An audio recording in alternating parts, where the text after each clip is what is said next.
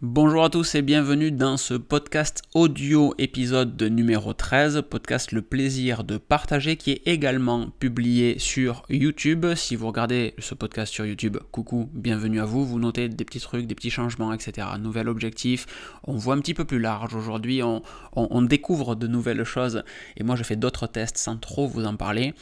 Euh, ce podcast audio euh, aura pour but d'être un peu plus préparé, un peu mieux préparé que les épisodes précédents. Il y a deux épisodes, l'épisode 11, ont tenté de faire de la vidéo ensemble. Donc euh, il y avait pas mal de, nouveautés, pas mal de choses à considérer, pas mal de, de textes à écrire. Et c'était pas forcément évident et c'était pas. Euh, je savais pas trop où on allait en fait. C'était un petit peu une tentative de faire une version vidéo du podcast audio euh, sans pour autant dénaturer le podcast audio. Ça c'était l'épisode 10, pardon le podcast 11, on s'est posé, euh, euh, comme vous le voyez si vous regardez la vidéo, mais on est dans mon salon en fait, là, avec des petites lumières, une ambiance assez cosy, assez détente, alors qu'il fait un soleil incroyable dehors. Euh, les panneaux solaires produisent comme ils n'en peuvent plus, mais pour autant, tout est fermé et on a cette ambiance un petit peu cosy, un petit peu chaleureuse, parce que ben, quand vous allez vous poser, vous, pour regarder ce podcast audio enregistré également en vidéo, ça permet d'avoir une ambiance assez intéressante, assez chaleureuse, qui incite à l'écoute, probablement.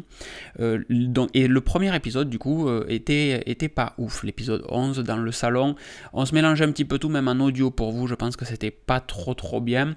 On a essayé de structurer, j'ai essayé, je dis on tout le temps, mais c'est de la fausse modestie et surtout ça ne sert à rien.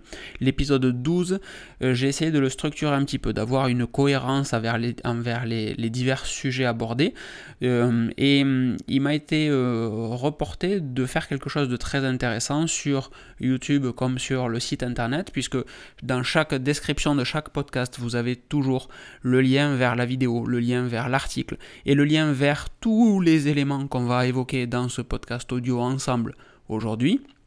Et dans ce, dans ce dernier épisode, en fait dans l'épisode 12, ben, c'était un peu brouillon en fait, franchement. Autant c'était, c'était assez structuré, il y avait de la cohérence, on a parlé d'Elon Musk, on a parlé de Twitter, on a parlé euh, de, de, Starlink, on a parlé de Starlink dans les avions, de Tesla, etc., de Lucid Motorhome.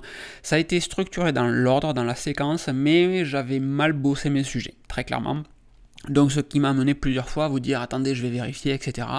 Autant sur une version vidéo ça peut passer. Autant sur une version audio, c'est franchement chiant et je le comprends parfaitement. Donc là, aujourd'hui, on a un peu plus bossé euh, les sujets, j'ai un peu plus bossé mes sujets, et je pense qu'on arrive à quelque chose qui n'est pas trop dégueu. Et vous me direz encore une fois dans les commentaires de la vidéo YouTube, dans les commentaires de l'article sur locan.jp ou par mail si vous le préférez et si vous ne suivez absolument pas ni le site ni la chaîne YouTube, ce que vous pensez de cette épisode numéro 13, il faudra pas être superstitieux encore une fois, qui commence direct par une alerte de sécurité. Pour faire très très simple, QNAP, la marque de NAS, moi j'utilise Synology, mais QNAP, la marque de NAS, est touchée par 9 euh, vulnérabilités très importantes. On note les vulnérabilités avec un score qui va de 0 à 10, et sur euh, ce score, ce CVSS score, qui va de 0 à 10 encore une fois, on a 9,8, c'est-à-dire que c'est très facilement exploitable, très facilement... Euh, utilisable et attaquable. Donc euh, mettez à jour vos systèmes QNAP s'il vous plaît le plus rapidement possible. Il y a une mise à jour qui a été sortie par QNAP euh, exprès pour ça. Donc le 6, on est le 8, c'était donc vendredi dernier.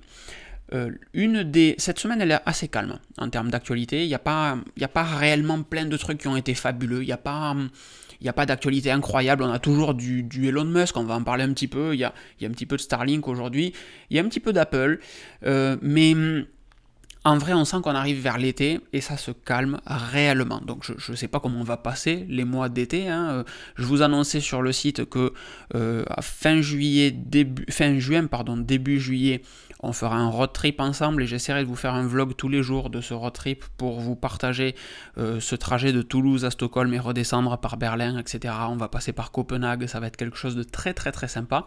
C'est aussi pour ça que je teste l'objectif que vous pouvez voir sur YouTube aujourd'hui, parce que euh, l'idée de faire du bon contenu. Bref, cette semaine-là, elle est un petit peu courte. En actualité, on n'a pas trop, trop, trop de choses. On a par exemple Apple qui euh, euh, réellement appuie et sort officiellement son programme de self-repair, self-service repair, c'est-à-dire que si vous avez du matériel Apple qui est euh, non fonctionnel, si vous voulez effectuer des réparations, vous pouvez vous-même maintenant faire des réparations. Apple va vendre, commercialiser euh, le matériel d'origine, donc les batteries, euh, les, haut-parleurs que vous avez en bas de vos iPhones. Ça concerne essentiellement les iPhones. Hein les haut-parleurs de vos iPhones, les caméras, les écrans, le SIM tray, alors le chariot à carte SIM en fait, hein, et le Taptic Engine. Tout ça, c'est des choses que Apple vous propose de réparer, vous, comme des grammes. Vous avez le lien dans la description euh, de ce podcast euh, qui vous amène donc sur le site Self-Service Repair d'Apple sur lequel vous allez pouvoir télécharger donc les manuels de, de, de réparation de ces euh, iPhones et également pouvoir commander les pièces, mais aussi, et c'est ça qui est assez incroyable je trouve, je crois que c'est disponible qu'aux États-Unis, j'ai pas vu de test en France ou en Europe du moins, euh, même si c'est censé arriver en Europe aussi, vous allez pouvoir louer du matériel de réparation d'Apple. Donc il vous envoie deux grosses valises Pélican qui font plusieurs dizaines de kilos chacune avec tout le matériel que Apple peut avoir dans ses Apple Store pour réparer réellement vos iPhones. Donc la partie qui va venir, la grosse ventouse qui va euh, avec un bras venir aspirer la vitre de votre iPhone pour la décoller tout simplement du châssis de l'iPhone.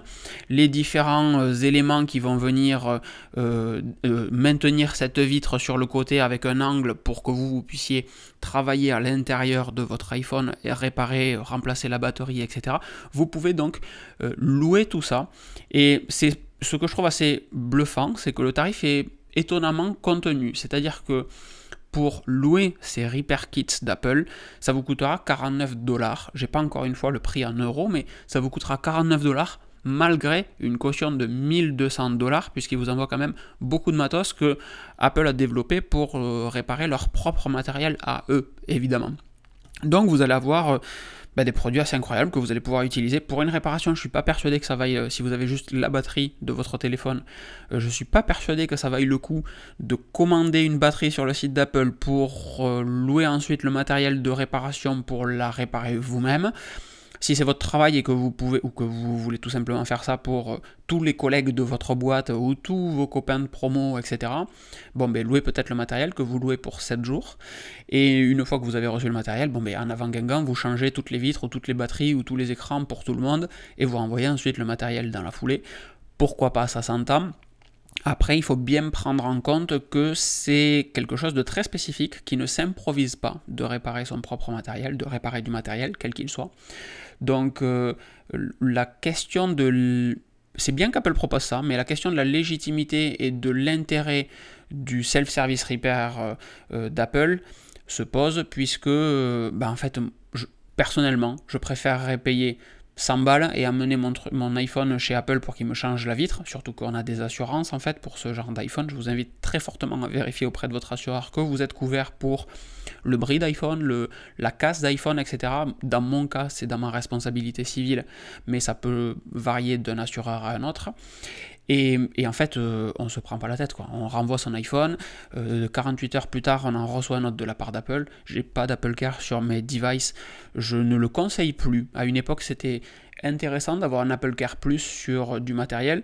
Maintenant, à moins que vous cassiez régulièrement votre iPhone, je vois pas l'intérêt d'utiliser un Apple Care Plus car euh, vous restez dans le process de, de réparation d'Apple classique.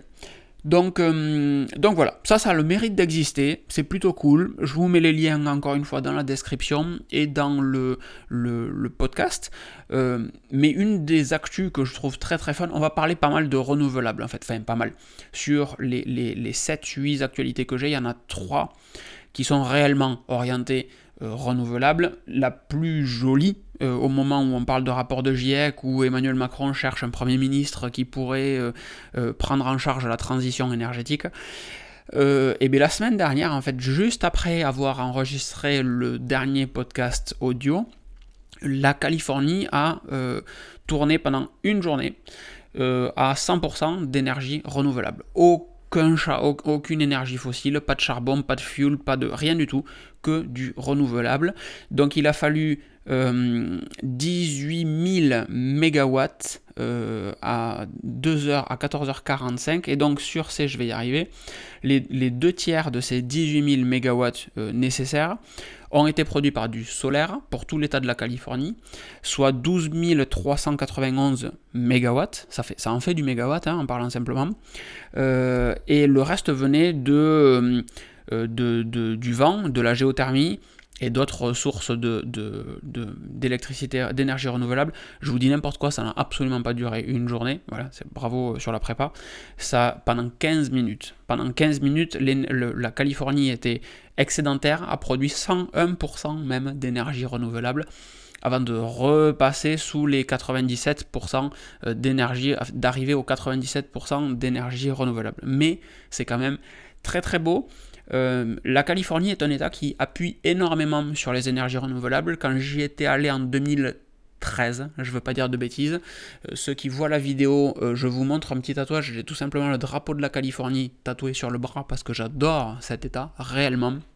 Ça a été une petite révolution dans ma vie, une petite révélation même, que d'aller en Californie, que de comprendre la mentalité qu'il y a là-bas et, la volonté d'entreprendre plein de choses et, de faire toujours mieux sans jugement, etc., de s'inspirer des autres, d'aller chercher à être euh, une meilleure version de soi-même. Ça fait toujours un peu kitsch quand on dit ces trucs comme ça parce que ces, ces expressions valises, tout le monde s'en sert, etc. Mais, mais, en réalité c'est lourd de sens euh, de vouloir être une meilleure version de soi-même. Et, et, donc la Californie, à l'époque, obligeait, je ne veux pas dire de conneries, mais les flottes de taxis et de, de, de, je vais y arriver, de, fin, de transport, à avoir au moins 50% de leurs véhicules électrique ou hybride. C'était en 2013 déjà, c'était donc presque il y a 10 ans. Et, donc aujourd'hui, évidemment, euh, le seuil est encore plus loin et c'est passé il y a peu de temps après mon passage en 2013 à 100% des véhicules qui devaient être électriques. En parlant de véhicules électriques, euh, Ford fait une petite surprise. En fait, comme vous le savez, moi j'ai précommandé un, Tesla Cybertruck. Euh, j'aimerais avoir un petit peu plus d'informations sur ce Tesla Cybertruck parce que ben, on sait rien en fait. On, a eu une présentation il y a deux ans de ça et depuis, bon ben, suspense, on, sait, on suppose qu'il y aurait une version quadrimoteur, on n'a pas d'idée des prix. Donc en fait, j'ai pris comme chez le boucher hein, mon ticket euh, euh, pour avoir mon ticket à 100 euros pour avoir un, billet dans la, dans la file d'attente et j'attends. Voilà, donc Elon Musk a annoncé que ça serait début 2023, euh, qu'on aurait des informations, cool, super ça commence à. Enfin, ça fait un petit peu long quand même. Donc, je ne sais pas en vrai si je j'ai toujours mon ticket. J'ai pas besoin de ces 100 euros, donc je le garde. Et on verra bien ce qui se passe après. Le côté très durable du Cybertruck me plaît beaucoup. On l'avait déjà évoqué dans ce podcast et, dans d'autres euh, vidéos sur Tesla Therapy, par exemple. Et Ford, le concurrent du coup de Tesla sur ce, sur ce marché de pick-up, le, pick-up le plus vendu aux États-Unis, c'est le Ford F-150. Et Ford propose une version électrique de ce F-150 qui s'appelle le F-150 Lightning. Euh, et, et qui va. Les livraisons vont commencer là pour le coup. Ils l'ont annoncé après le Cybertruck, si je dis pas de bêtises. Euh, et les livraisons vont commencer. Bravo Ford. après, il n'y a pas les mêmes, les mêmes, la même puissance euh, et la même logistique non plus chez Ford que chez Tesla. Mais il y a des petites surprises en fait cette semaine. C'est-à-dire que euh, Ford a, sous-évalué les performances de son F-150 Lightning. Et, et, en fait va proposer davantage que ce qui était promis. Par exemple, la version Standard Range devait faire 426 chevaux, elle en fera en fait 452. Et la version Extended Range devait faire 563 chevaux, elle en fera en fait 580. Euh, pareil pour la capacité de, de, traction en fait euh, sur une remorque etc elle était de 2000 euh, livres et elle va passer à 2235 livres.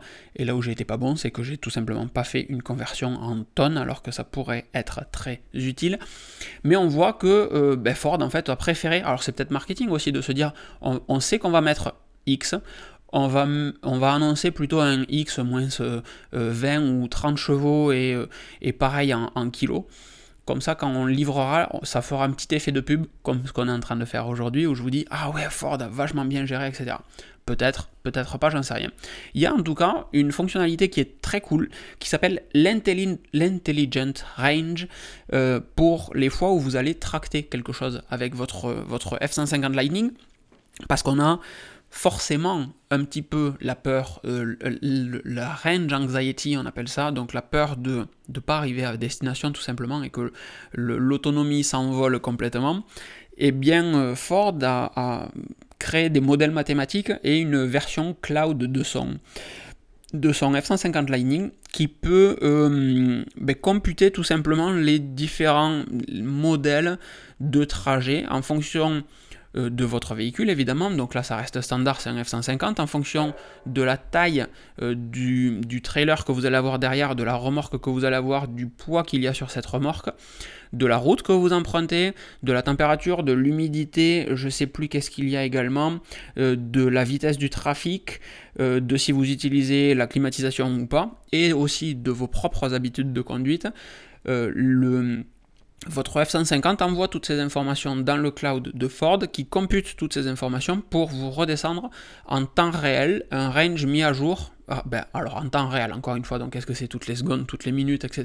Il n'y a pas besoin de descendre à une granularité euh, débile de toutes les secondes, mais ne serait-ce que toutes les minutes, un petit update en fonction de ce que ça, de, comment vous roulez, du trafic, de la température et de la route que vous empruntez. Si d'autres euh, personnes ont roulé avec un F-150 sur cette route-là, eh bien vous aurez euh, l'évolution de votre range qui sera automatiquement adaptée en fonction ben, des datas dont dispose Ford. Et ça c'est très très bien parce que effectivement dès qu'on modifie un petit peu euh, les, variables, c'est facile de calculer, euh, les Tesla fonctionnent très bien, c'est facile de calculer l'évolution de l'autonomie d'un véhicule quand il n'y a que le véhicule en variable en fait, plus la température, l'altitude, etc. Mais tout ça c'est des trucs connus, la température est, le seul, la seule variable. Dès qu'il fait du vent, dès qu'il y a de la pluie par exemple sur la route, ma Tesla galère énormément à calculer une autonomie qui soit fiable. Là pour le coup, euh, on aura du dynamique et ça peut être très très intéressant de la même manière que, je sais plus du tout où je voulais aller avec cette phrase, euh, de la même manière que euh, quand on modifie l'aérodynamisme de la voiture, ça peut changer beaucoup, et le poids de la voiture aussi. Là, les Tesla le prennent pas en compte, le Ford F-150 Lightning, lui, le prendra en compte. Et ça, c'est très très bien, et ça pourra rendre service à beaucoup, beaucoup de personnes, je pense. Toujours en Tesla, on a une mise à jour sur les modèles S et X. Donc là, c'est pareil en fait. Ça fait partie des trucs qui sont un petit peu rageants chez Tesla. C'est qu'on achète un véhicule et que euh, c'est un principe d'évolution continue, c'est un principe itératif en fait, la fabrication des véhicules Tesla. Et donc moi quand j'ai commandé ma voiture, quand j'ai reçu ma voiture en novembre, quelques euh, semaines, mois plus tard, sortaient les mêmes voitures mais équipées d'un processeur Ryzen à l'intérieur. Donc l'écran, euh, qui est la seule interface d'échange que vous allez avoir avec votre voiture, l'écran est bien bien bien bien plus rapide sur les nouveaux modèles, à quelques semaines euh, de sortie des miens. Alors que moi, en 2021, Tesla n'a eu aucun problème à me vendre une voiture avec un pauvre Intel Atom à l'intérieur et un lag sur l'écran. Alors ce lag sur l'écran, quand on reçoit sa voiture, on se dit, bon, c'est comme ça mais quand quelques semaines plus tard arrive une bestiole qui est incroyablement plus puissante et qui se comporte comme un iPhone ou un iPad parce que c'est très réactif, c'est rageant. Là, ça peut être un petit peu la même chose pour les personnes qui ont acheté des modèles S et X, euh, donc les dernières générations qui ne sont pas encore sur les routes en Europe, ça devrait arriver durant l'été, me disait Tesla l'autre jour.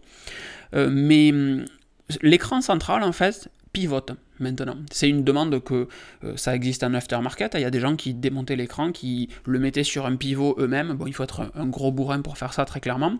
Moi, je m'y risquerai pas. Euh, maintenant, sur les modèles S et X, l'écran va pivoter, donc euh, soit être parfaitement euh, euh, perpendiculaire à l'axe de circulation, donc comme il était actuellement, soit pivoter légèrement vers le conducteur, soit pivoter légèrement vers le passager, pour que ben, les deux, enfin l'un comme l'autre, soit le conducteur puisse avoir un meilleur affichage de la carte, une meilleure interactivité, soit pour que le passager puisse consulter quelque chose. Je ne vois pas vraiment l'intérêt pour le passager, puisqu'en réalité c'est le conducteur qui conduit, par définition, hein, bravo Locan, mais, mais c'est surtout qu'en fait on ne peut plus utiliser euh, euh, Netflix ou des jeux pendant que la voiture roule, le passager n'a plus accès à ça. Donc pourquoi l'orienter vers le passager? Peut-être à l'arrêt, j'en ai aucune espèce d'idée, mais toujours est-il que maintenant l'écran bouge sur ces modèles S et X. Je rappelle que ce sont des voitures à 100 000 euros plus, et que donc la personne qui a acheté une voiture la semaine dernière se retrouve avec un écran fixe, alors que celle qu'il a reçue cette semaine, elle, a un écran qui peut bouger. Et, ça fait partie de ces moments un petit peu rageants, en fait, où on achète un véhicule et on on ne sait pas ce qui va sortir demain, il n'y a pas d'annonce qui est faite, euh, on le découvre au dernier moment, euh, à l'inverse des autres fabricants qui vont annoncer que ben, la le, je dis n'importe quoi, la prochaine Mégane qui va sortir euh, en 2023, on sait à quoi elle correspondra au moment où on achète la nôtre en 2022, si tant est qu'elle soit déjà prévue. Si c'est pas prévu, ben, jusqu'à preuve du contraire, on reste avec le véhicule actuel.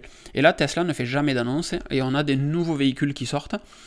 Et, on découvre en fait qu'il y a euh, euh, des, nouveaux trucs dedans. Donc c'est compréhensible, il faut évidemment que ça évolue, euh, mais, en étant propriétaire, c'est un petit peu rageant de se dire, ouais, le nouveau est sorti, si j'avais su, j'aurais attendu, en fait, ne serait-ce que ça. Mais évidemment que Tesla va pas le communiquer parce que sinon tout le monde attendrait et il se retrouverait avec euh, une quantité incroyable de véhicules sur les bras. Mais c'est là qu'on voit la limite du modèle itératif euh, dans le cas de livraison de véhicules pour du matériel. Parce que euh, ben, au bout d'un moment, il vaudrait mieux annoncer tous les six mois un gros changement et on sait à quoi s'en tenir. Alors que là, c'est pas, c'est pas forcément le cas, c'est pas ouf.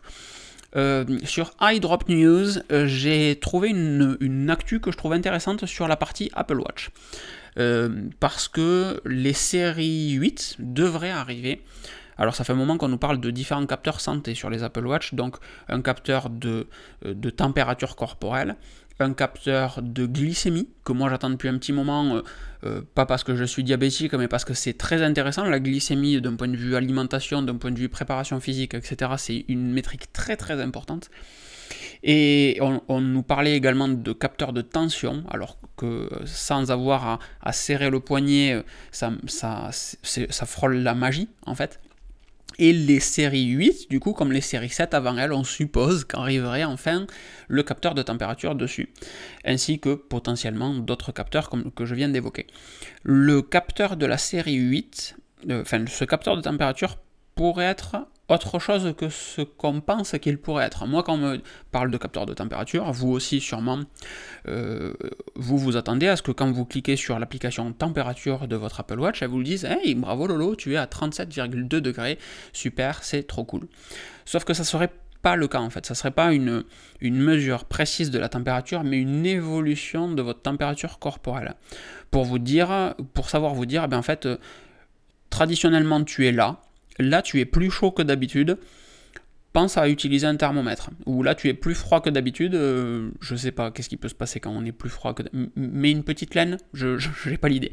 Mais ça ne serait pas un capteur de mesure précise, avec une valeur absolue chiffrée, mais de température relative par rapport à la température de d'habitude.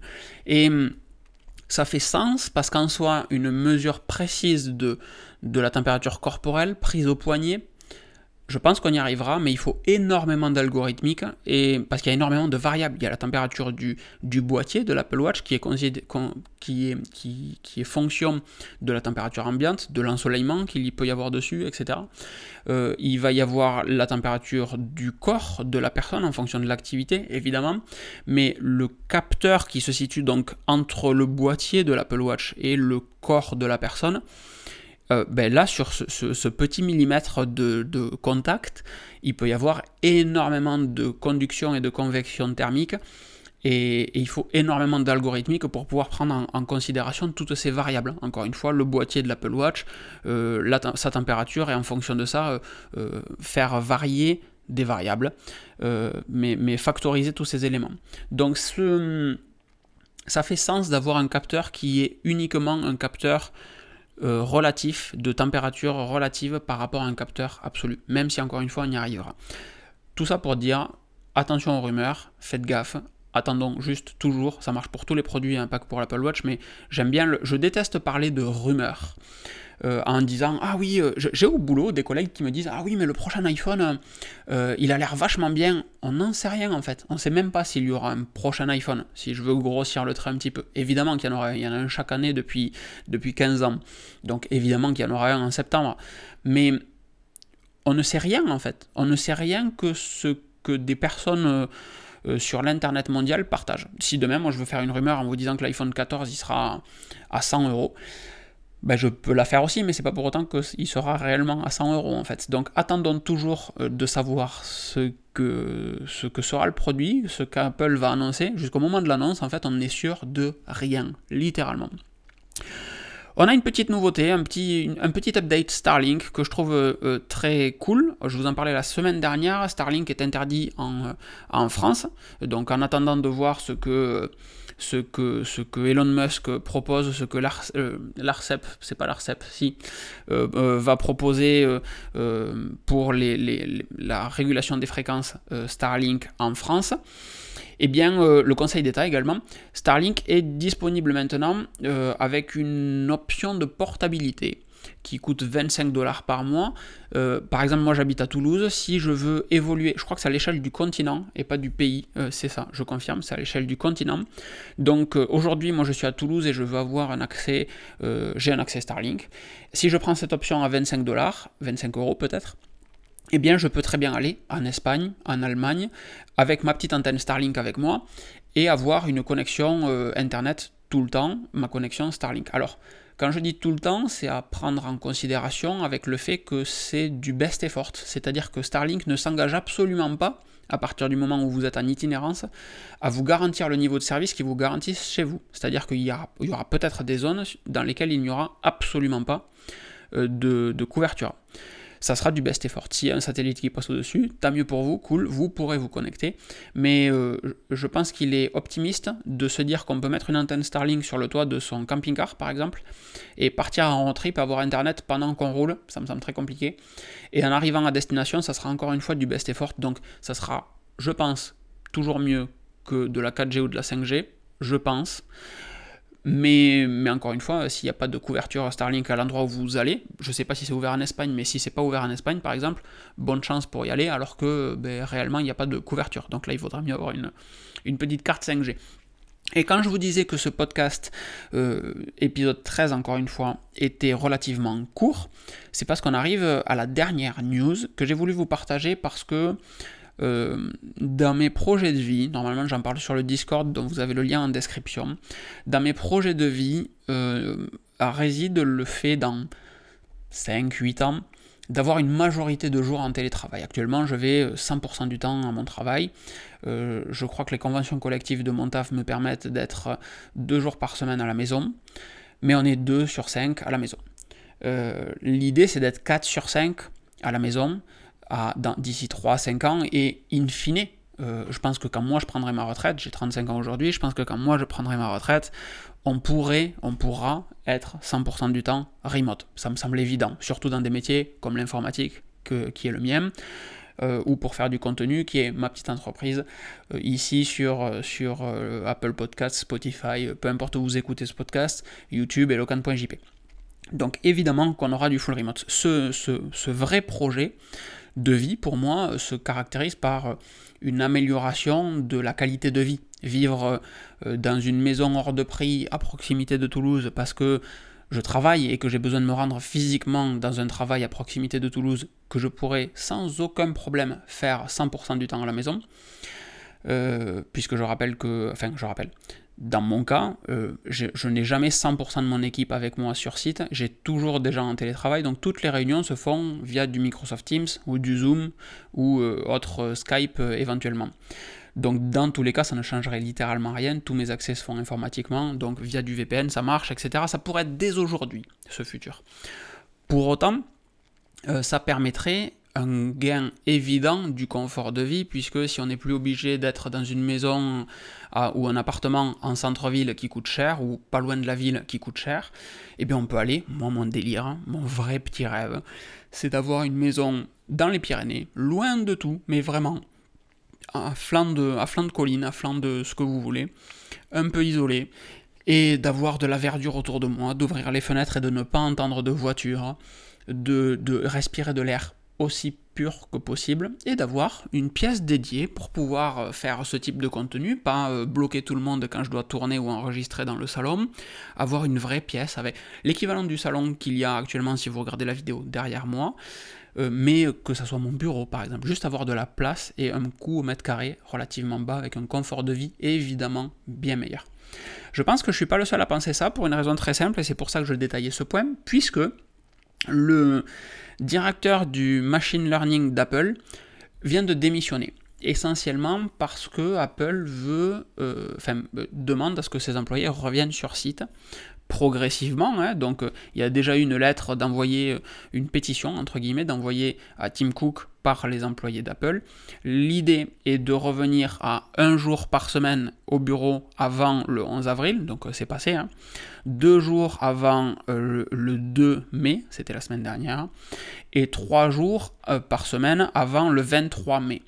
Et donc, ce monsieur Goodfellow, il a un nom fabuleux en plus, Goodfellow, Ian, Ian, Ian, Ian c'est irlandais, je ne sais pas comment il prononce, Goodfellow euh, indique qu'il pense qu'avoir un peu plus de flexibilité, ça permettrait euh, à son équipe d'être juste plus efficace. Et il a raison, ce monsieur. Donc c'est très, très marrant, très intéressant de voir que sur des profils excessivement qualifiés, que, le directeur du machine learning chez Apple, rendez-vous compte du poste, il était avant euh, un des, plus grands euh, chez Google, euh, donc bon, c'est une tête bien faite très clairement. Et quand on a des personnes comme ça qui appuient pour avoir du télétravail, eh, ça va dans le bon sens. Je vous le dis, ça va dans le bon sens. Et ça me, ça me fait très plaisir, en fait, très simplement. Ce podcast est donc terminé maintenant. Je voulais vous partager ça. si vous le découvrez, ce podcast, le plaisir de partager, eh bien, abonnez-vous peut-être. Euh, abonnez-vous à la chaîne YouTube, abonnez-vous au podcast euh, iTunes ou euh, Spotify, peu importe où vous l'écoutez. Il y a un nouvel épisode qui sort tous les dimanches et l'idée c'est de faire une revue de presse ensemble des sujets que je trouve intéressants. C'est très subjectif.